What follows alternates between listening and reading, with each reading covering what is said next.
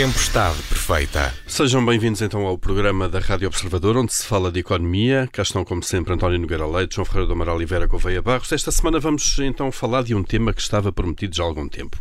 A missão do Banco Central Europeu e o impacto que pode ter na evolução das taxas de juro que todos pagamos.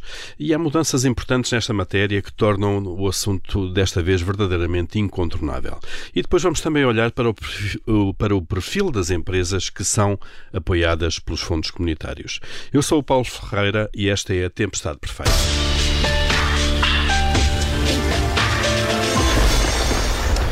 Está então atualizada a estratégia do BCE, do Banco Central Europeu, foi anunciada na quinta-feira por Christine Lagarde, isto após 18 anos eh, da última revisão.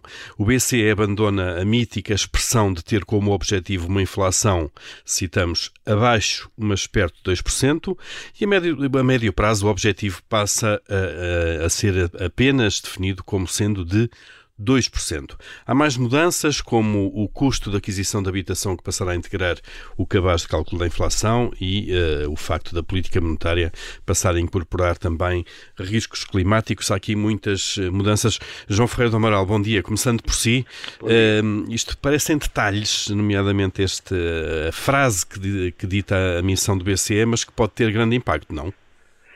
Tenho as minhas dúvidas, devo dizer. Hum. Isso foi, surgiu, eh, mas eu confesso que, que, não me parece que tenha, eh, claro, um impacto terá, mas tenha assim um impacto determinante.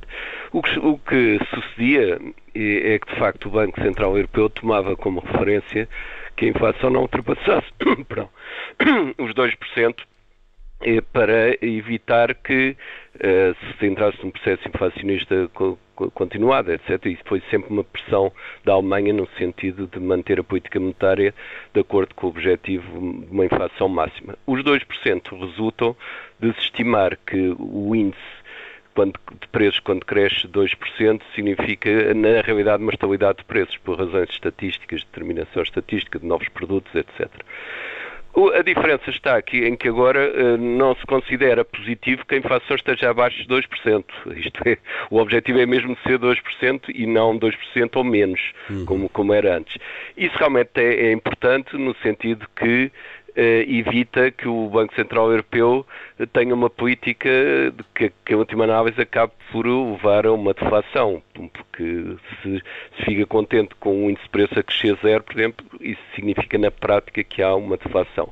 Portanto, nesse aspecto é positivo do meu ponto de vista. Até Agora, porque, que tenha um impacto João, por aí além... Eh, sim, sim, mas uh, ao, ao tirar-se aqui o abaixo de... Uh, no fundo isto apontava para valores que entre 1, qualquer coisa e 2%. E agora estamos ali com um ponto central do intervalo no 2. Uh, e, e, principalmente o que me parece importante, pelo menos eu deduzo desta mudança, é que é tão mau, digamos assim, estar acima dos 2% como abaixo dos 2%. Exato. Parece, parece bem. Mas que isto vai ter um grande impacto, tenho as minhas dúvidas. Agora, eh, há mais alterações. Eh, de facto, a questão do, da habitação é, é uma questão importante, embora não seja fácil de tratar estatisticamente. Vamos ver como é, como é que vai ser o processo escolhido. Quanto às alterações climáticas, da mesma forma, é importante, mas também não sei como é que isso vai depois repercutir na estratégia do Banco Central. Portanto, eu teria tendência a dizer que as alterações são à partida positivas, mas não me parece que tenham uma dimensão também assim extraordinária. Uhum, muito bem. Uh, Vera Gouveia Barros, uh, a mesma questão, isto de facto pode, pode trazer alterações na definição das taxas de juros a médio prazo, uh, uma vez que o BCE não vai estar tão focado ali naquele intervalo logo abaixo de 2%, ou pode ser relativamente indiferente? Eu creio que na prática o BCE já ia fazendo um pouco essa gestão, mas de facto aqui do ponto de vista histórico, eh, do ponto de vista teórico, do ponto de vista daquilo que está formalmente estabelecido, aquela diferença que sublinharam, que é o, o facto de eu agora encarar os 2% não como, uma, como um teto, mas antes como um valor central ao qual eu aponto e, portanto, posso ter ali um intervalo de flutuação tanto para baixo como para cima.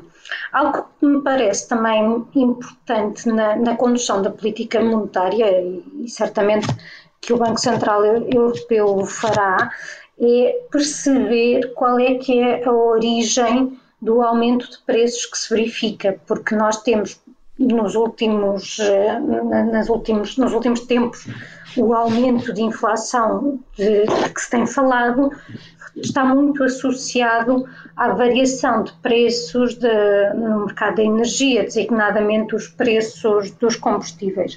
E, portanto, isso é uma situação diferente e diferente na, na política monetária que exige de termos um aumento de preços de, por haver um aquecimento da economia, por haver estímulos do lado da procura, ou seja, na linguagem de, economista é tentar perceber se o nível de preços está a aumentar pelo lado da procura ou pelo lado da oferta, porque de facto é quando este aumento vem, vem pelo lado da procura que, que se impõe para controle uh, da, da, inflação e para que tenhamos estabilidade de, de preços a parte das, das taxas de juro, que é algo fundamental para um país como Portugal, em que temos muitos agentes económicos endividados. Portanto, todos nós sabemos, e aliás eh, tivemos eh, uma experiência há não muito tempo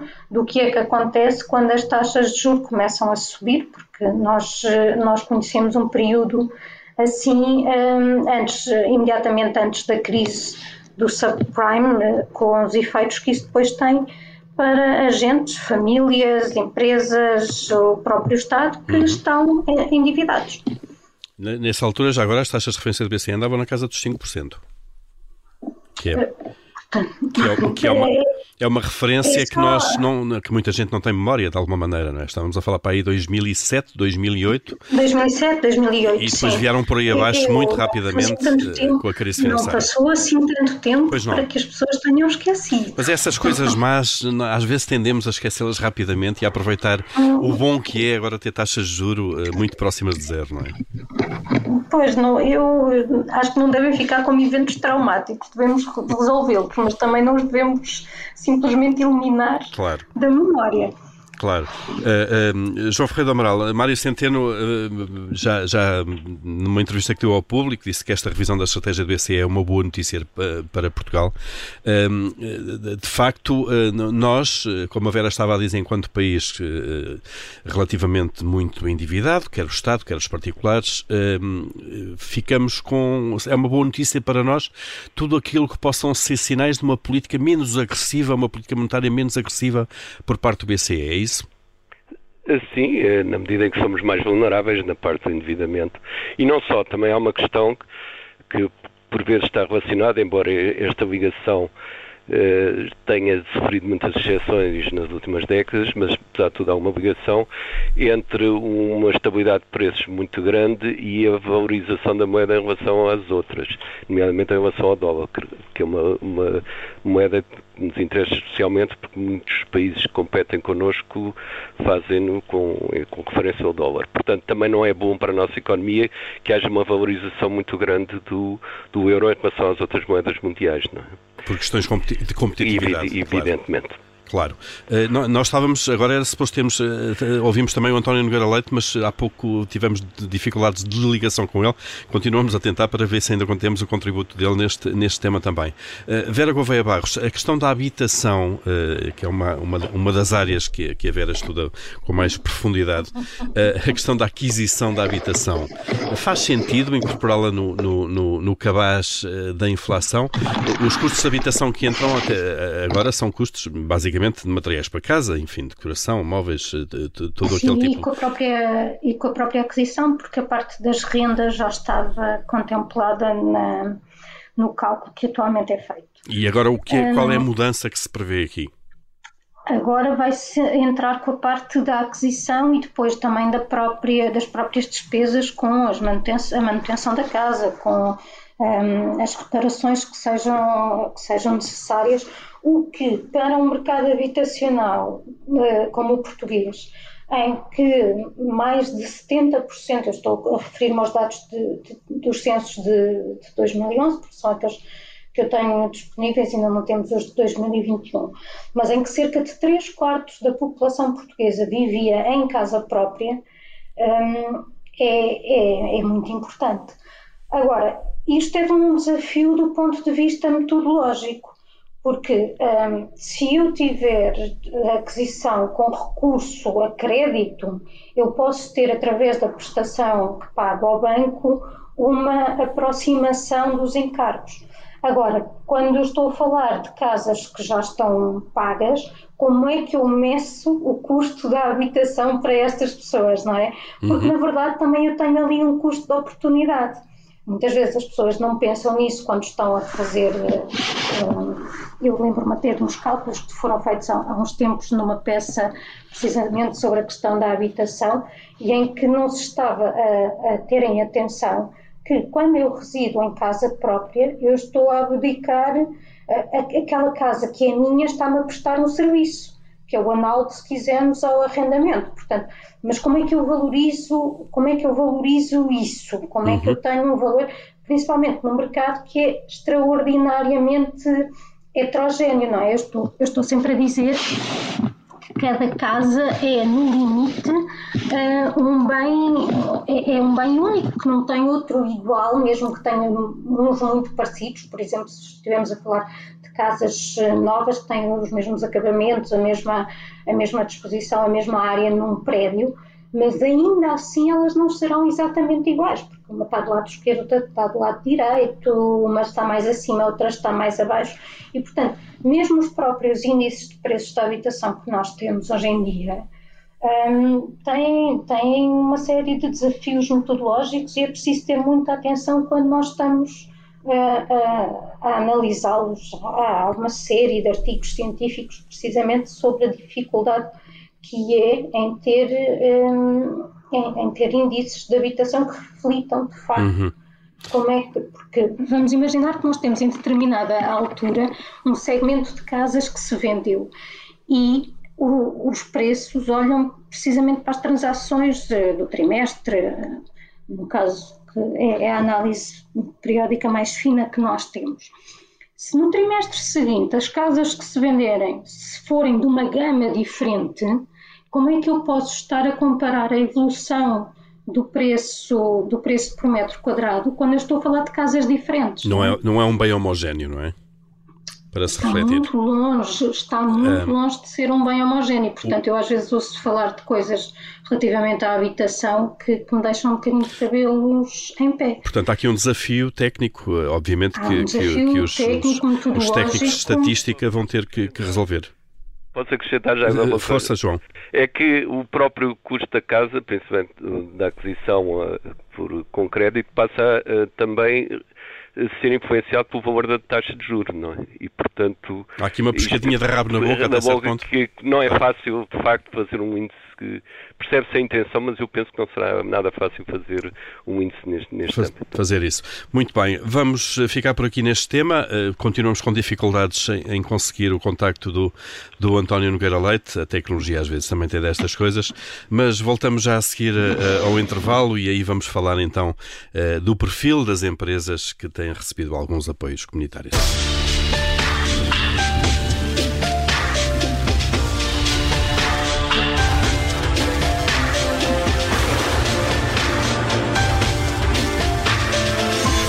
Tempestade Perfeita. Cá estamos eh, então de volta para a Tempestade Perfeita. Agora esperamos com a equipa recomposta, uma vez que já conseguimos a ligação com António Nogueira Leite. Vamos ao Comitê de Crédito, abrir já o Comitê de Crédito eh, e começando por Vera Gouveia Barros. Vera, o que é que aprova esta semana? Esta semana vou aprovar o bom ritmo a que tem corrido o processo de vacinação, apesar temos tido notícias de, com o alargamento até a, não agenda, a quem não tem agendamento, alguns episódios, algumas altercações, mas a verdade é que os dados mostram que estávamos a liderar até em termos de ritmo de vacinação e, portanto, o meu voto positivo vai para, para esse processo esta semana. Portanto, aprovado o ritmo e o processo de vacinação. Uh, António Nogueira Leite, uh, bem-vindo. Uh, agora esta segunda parte, o que é que aprova esta semana? Bom dia. ora, eu, mais do que uma aprovação, é um voto de louvor à resistência dos empresários no setor da restauração e do turismo, que têm se adaptado a regras que vão mudando com muita frequência, serão porventura necessárias, mas implicam grande resistência após um ano e meio de enormes dificuldades. O facto de estarem abertos e prestarem bom serviço eh, é em si só, eh, acho eu, eh, motivo para os louvar. Portanto, aqui a aprovação também à resistência, se quiser, não é? Da, da, dos empresários da, da, restauração. João Ferreira do Amaral, uh, o que é que aprova esta semana? Mais uma vez, os novos indicadores que se vão conhecendo sobre o que foi a evolução económica no segundo trimestre e que de facto dá um crescimento muito rápido das exportações, de, da produção industrial, inclusive do investimento empresarial, que é uma coisa que, que eu estava com mais dúvidas que se pudesse uh, crescer. E é evidente, não podemos esquecer que se trata da recuperação de uma situação muito má, mas em qualquer caso é uma recuperação muito forte. E em termos de exportações, penso que, que são basicamente crescimento de exportações de mercadorias, chegarão para compensar eh, as dificuldades da exportação de turismo. Não é? E, portanto, ok, aqui a economia a recuperar uh, uh, também dos valores mais baixos que tinha no ano passado. Está atribuído, então, estão aprovados estes três dossiês. Vamos agora para os chumbos. Vera Gouveia Barros, o que é que, o que, é que chumba esta semana? Eu, para não voltar a chumbar a adoção de algumas medidas que me parecem sem sentido, opto por dar o meu voto negativo a um projeto do PCP que quer alterar mais uma vez o regime de arrendamento urbano e, e nós podemos encontrar no preâmbulo dessa, dessa proposta hum, a referência a como este novo regime tem sido uma lei de despejos, embora depois uh, nos parcos dados que tivemos relativamente ao balcão de arrendamento, que aliás o projeto quer extinguir, vemos que o número de, de, de, de despejos não parece ser superior àquele que nós encontramos nas estatísticas eh, da Direção-Geral de Política de Justiça. Portanto, há aqui uma série de daquilo que me parecem ser equívocos nesta matéria e, e, e convinha que se percebesse que estas constantes alterações eh, do regime de arrendamento urbano contribuem essencialmente para trazer grande insegurança ao, ao setor e, e, a quem pensa em colocar a, a sua propriedade para arrendar, tendo o efeito precisamente contrário àquilo que se, que se pretende. Aliás, todas estas medidas que, que vão muitas vezes no sentido de um, de um grande. Um, de uma grande proteção do inquilino, pois muitas vezes jogam contra os potenciais inquilinos, beneficiam aqueles que já estão no mercado e eu sinto-me especialmente à vontade para falar sobre isto porque sou inquilina. Um, portanto, um, depois acabam por. É sempre aquela questão de quem já está no mercado versus quem quer entrar no mercado. Retiram uh, casas do mercado de alguma maneira? contribuem para que, de facto, eh, essas casas uh, sejam retiradas ou não surjam no mercado. Portanto, eu uhum. protejo quem, de facto, já tem um arrendamento, mas depois dificulta a vida a, a quem não o tem e o desejaria. Muito bem, tem então atribuído esse chumbo, essa, essas propostas para alterar a lei do arrendamento. António Nogueira Leite, o que é que, o que, é que chumba esta semana? Eh, isto, enfim, eu até tenho coisas para chumbar, mas vou chumbá-las para a semana relativamente à sucessão de propostas demagógicas de alguns deputados do PS sobre o sistema fiscal, que utilizam o Twitter para anunciar novas propostas, mas falarei disso para a semana. Esta semana uh, uh, o meu chumbo vai para, para o vírus SARS-CoV-2 e uh, a sua variante Delta e a preocupação expressa por Janet Yellen e outros responsáveis. Janet Yellen é a secretária do Tesouro dos Estados Unidos relativamente às dificuldades que isto poderá pôr eh, na recuperação da economia mundial, porque embora os países mais desenvolvidos estejam, como ainda há pouco o João referiu, eh, muitos deles, e Portugal é um caso, numa trajetória ascendente, eh, as perturbações que poderão vir a acontecer eh, enfim, na economia mundial, poderão fazer com que eh, o, o crescimento não surja tão pujante quanto todos nós desejamos. Eh, pode ser que não, volte, não vá acontecer, mas é demasiada gente importante e bem informada a estabelecer um novo limiar de preocupação, o que é sempre negativo porque já estamos bastante causticados por algo que decorre há tanto tempo. Muito bem, então esse chumbo para, para, para ouvires e para o impacto que ele está a ter na economia e que continua muito incerto. João Ferreira do Amaral, e esta semana qual é o seu chumbo?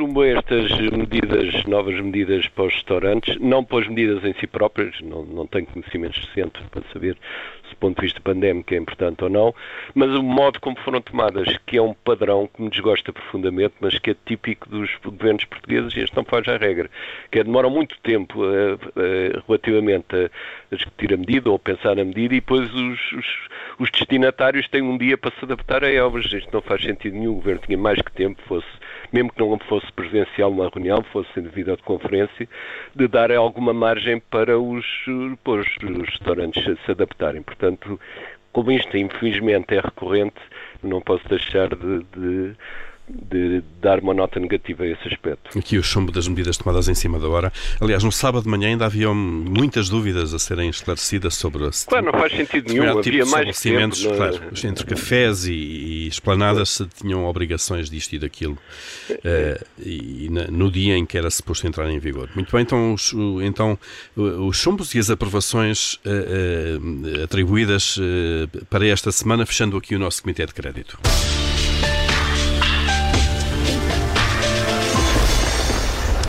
Vamos agora olhar para um estudo sobre o perfil de empresas apoiadas pelo FEDER. O economista Fernando Alexandre, da Universidade do Minho, mergulhou nos números e chegou a conclusões que merecem ser uh, analisadas. Uh, os números estão no ECO, numa notícia do ECO sobre este estudo, e dizem que perto de 40% dos fundos europeus foram para empresas pouco produtivas e que não exportam, e 75% dos fundos foram para empresas com perfil tecnológico baixo ou médio-baixo. Uh, António Nogueira Leite, olhando para isto, uh, acha que não há aqui nenhum problema ou acha que há um problema e que estamos provavelmente a, a colocar eh, fundos em empresas uh, que eventualmente podem não dar o retorno uh, que outras dariam? Não, eu, eu, eu, acho que há um problema e acho que o, o trabalho é um trabalho importante e, e que nos mostra que, na verdade, uh, há um problema que não é de agora e que vem de décadas anteriores, desde que os programas começaram no final dos anos 80, e que tem muito a ver com os critérios estabelecidos. Muitos dos critérios estabelecidos uh, depois são relativamente cegos quanto à qualidade dos projetos.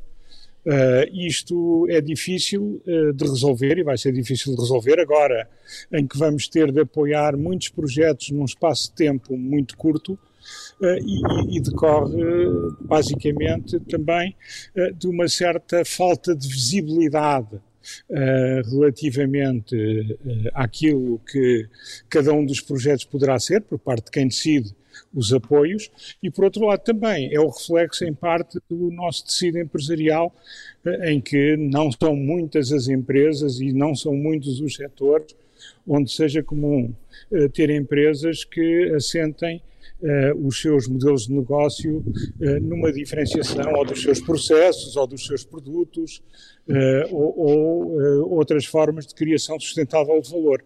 Portanto, de alguma forma, isto é o reflexo da economia portuguesa, mas infelizmente, e é isso é que é grave, e é isso é que tem que ser mudado, como bem alerta ao estudo, nós estamos a perpetuar uma especialização que é uma especialização que não nos deixa sair da cepa torta, como diz o povo, uhum. porque nós continuamos a ter, enfim, a premiar através do apoio público eh, seja, quando eu digo público, não tem que ser o orçamento português, mas Pode é ser fundos comunitários, claro. Dos contribuintes, mas, mas, mas, também é dinheiro público, uh, claro. uh, na perspectiva económica, uh, e, e, isso acaba por ter impactos que não são os desejados, e, e por isso era muito importante que nós pudéssemos redefinir e ter muito cuidado na, na, na, construção dos sistemas de apoios e da forma como os apoios vão ser dados, eh, porque eu não acho que isso aconteça de propósito. As pessoas não fazem más escolhas de propósito. Uh, existe é, todo um sistema que não é suficientemente importante uh, para premiar onde é que as coisas devem ser premiadas. Claro. o que eu também devo dizer é que muitos dos investimentos que que porventura poderiam ser aprovados ou apoiados e levarem há alguma diferenciação significativa, são também projetos relativamente arriscados e eu percebo que os, enfim, os, os, atores públicos se resguardem e acabem por fazer mais do mesmo. não haja é um muita apetência para esse tipo de Não, não há muita apetência para correr riscos, porque os problemas podem ser grandes para quem os corra se as coisas correrem mal. Uhum. E, portanto, nessas circunstâncias, eu acho que temos que ter um sistema Uh, enfim, isso é trabalhável. Há outros países que têm tido muito mais sucesso através destes fundos em dar a volta às suas economias e, portanto, uh, é, é, é, muito importante fazê-lo. Devo dizer que sei que há relativamente pouco tempo para fazer, porque vem muito dinheiro para ser gasto em muito pouco tempo. E, portanto, e, portanto era, era preciso montar um, um, sistema de, eh, de opções e uma grelha de, de avaliação de projetos que, que, que no fundo fizesse fosse essa... Clara. Que fosse clara. João Foi do Amaral, vê também aqui também eh, um problema, ou no fundo isto, é, lá está, é o perfil empresarial que nós temos, é o perfil da nossa economia e não podíamos fugir muito a isto. Eu estou mais nesta segunda visão. Claro que há um problema, evidentemente, mas o problema está lá e não é resolvível de, nem sequer em duas ou três décadas.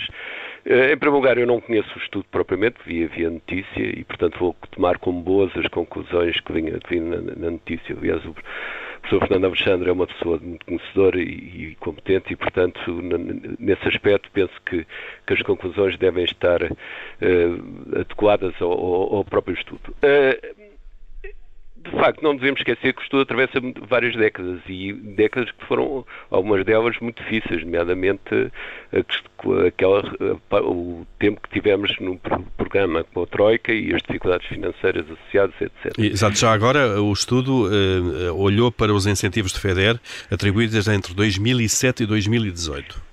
Portanto, Isto é, estamos ali no centro da, da é, crise financeira, da, da, da, Troika. E, no certo sentido, os resultados até são melhores que eu à partida uhum. esperaria uhum. nesse aspecto. Agora, há aqui um problema que o, que o António já referiu e bem, que é o seguinte, uh, o nosso tecido empresarial é o que é, e sabemos que é um tecido empresarial que não é o aquele que vigora nos, nos países mais desenvolvidos da Europa.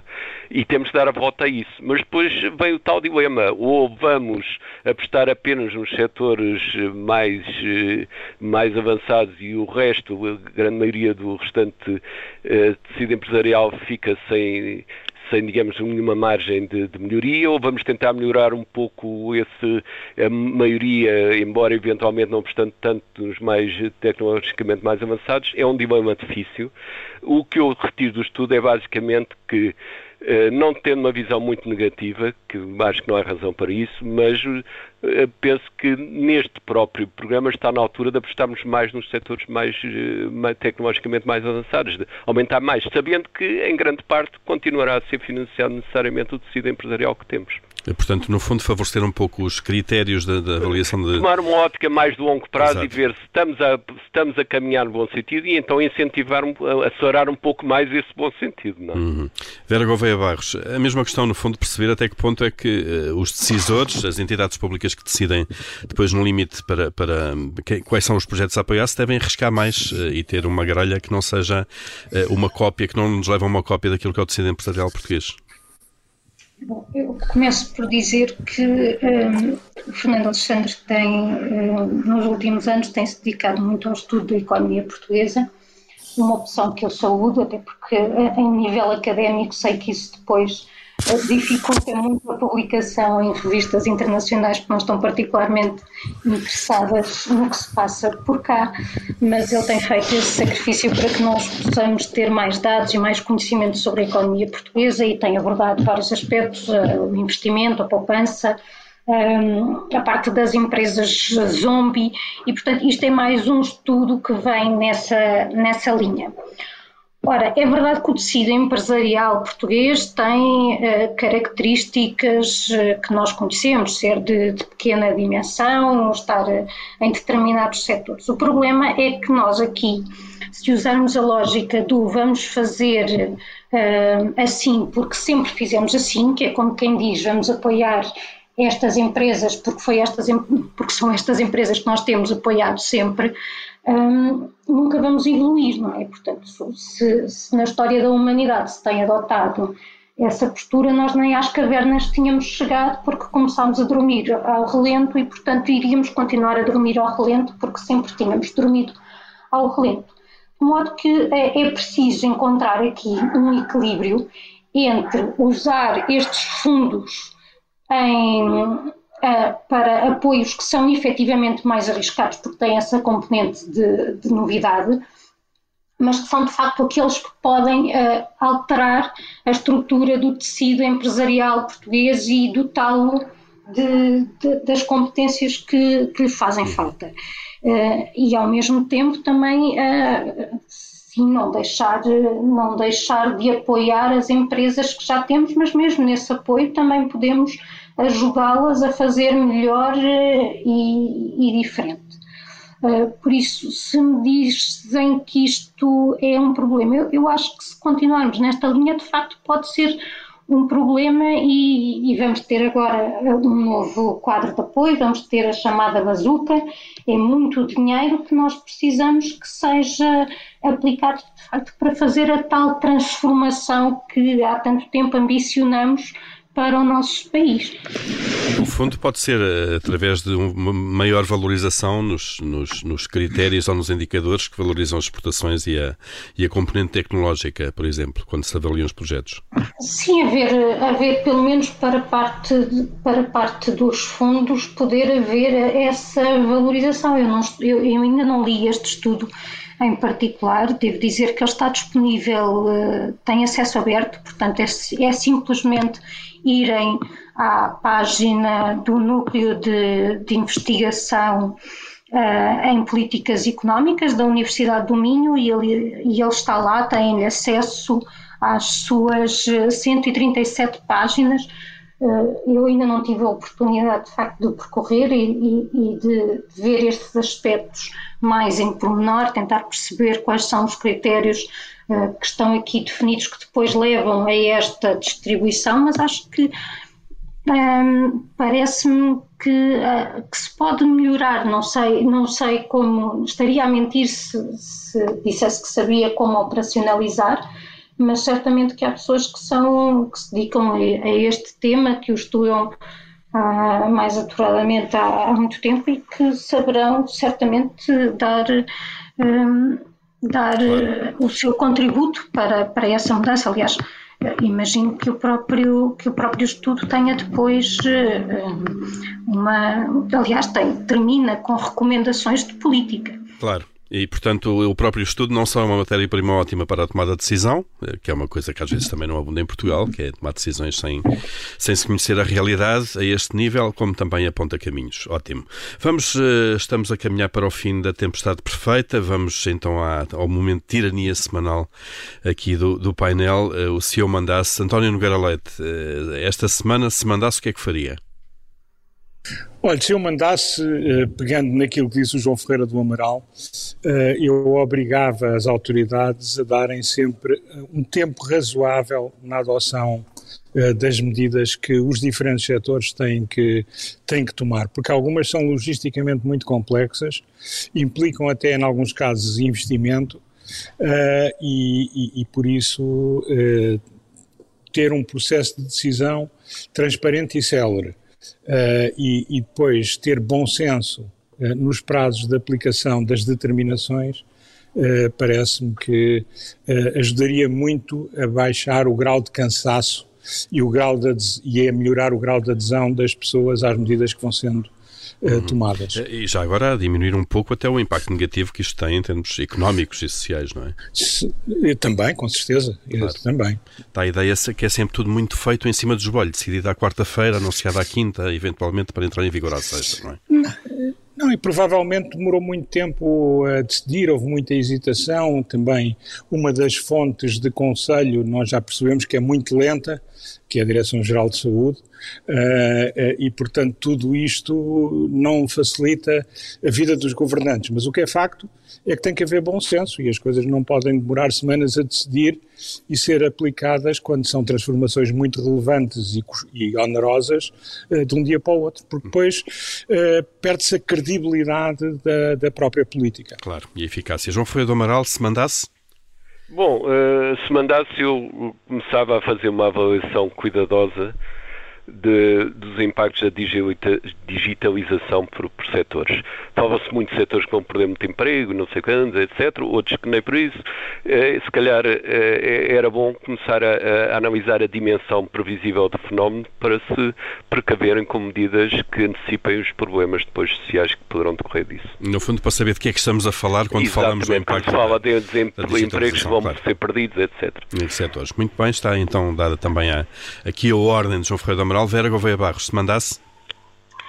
Eu, se mandasse, e indo ao encontro de várias, de várias das coisas que nós falámos no programa de hoje, um, obrigaria a que fosse público o relatório anual da habitação. Eu suponho que ele é feito, está determinado na Lei de Bases da Habitação, é uma responsabilidade do Observatório, tem que ser enviado ao Governo e à Assembleia da República. E não é público, um Vera?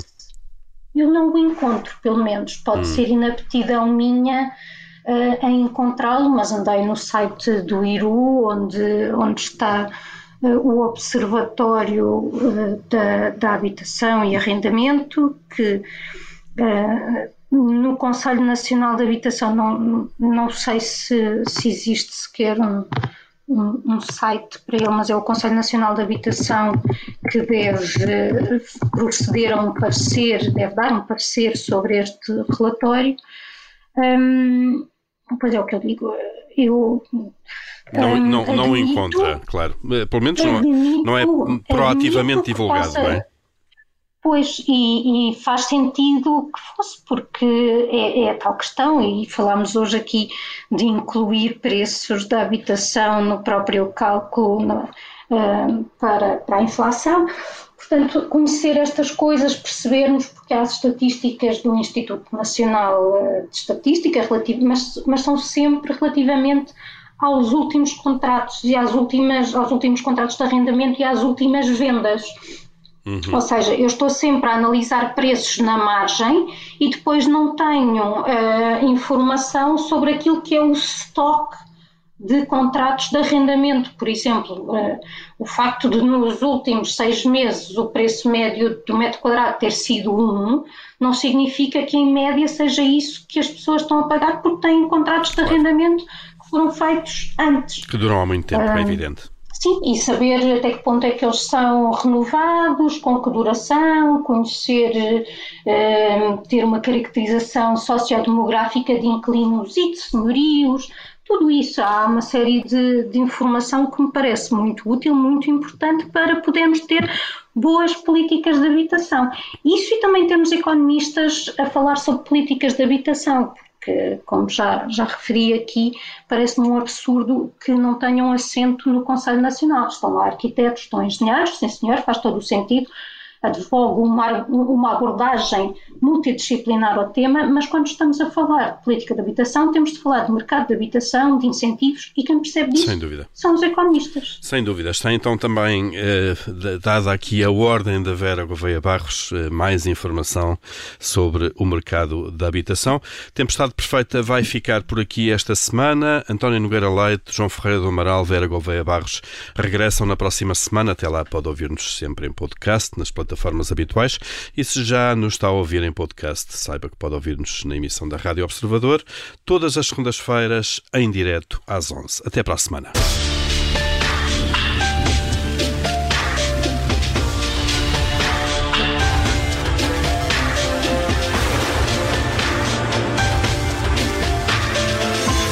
Tempestade perfeita.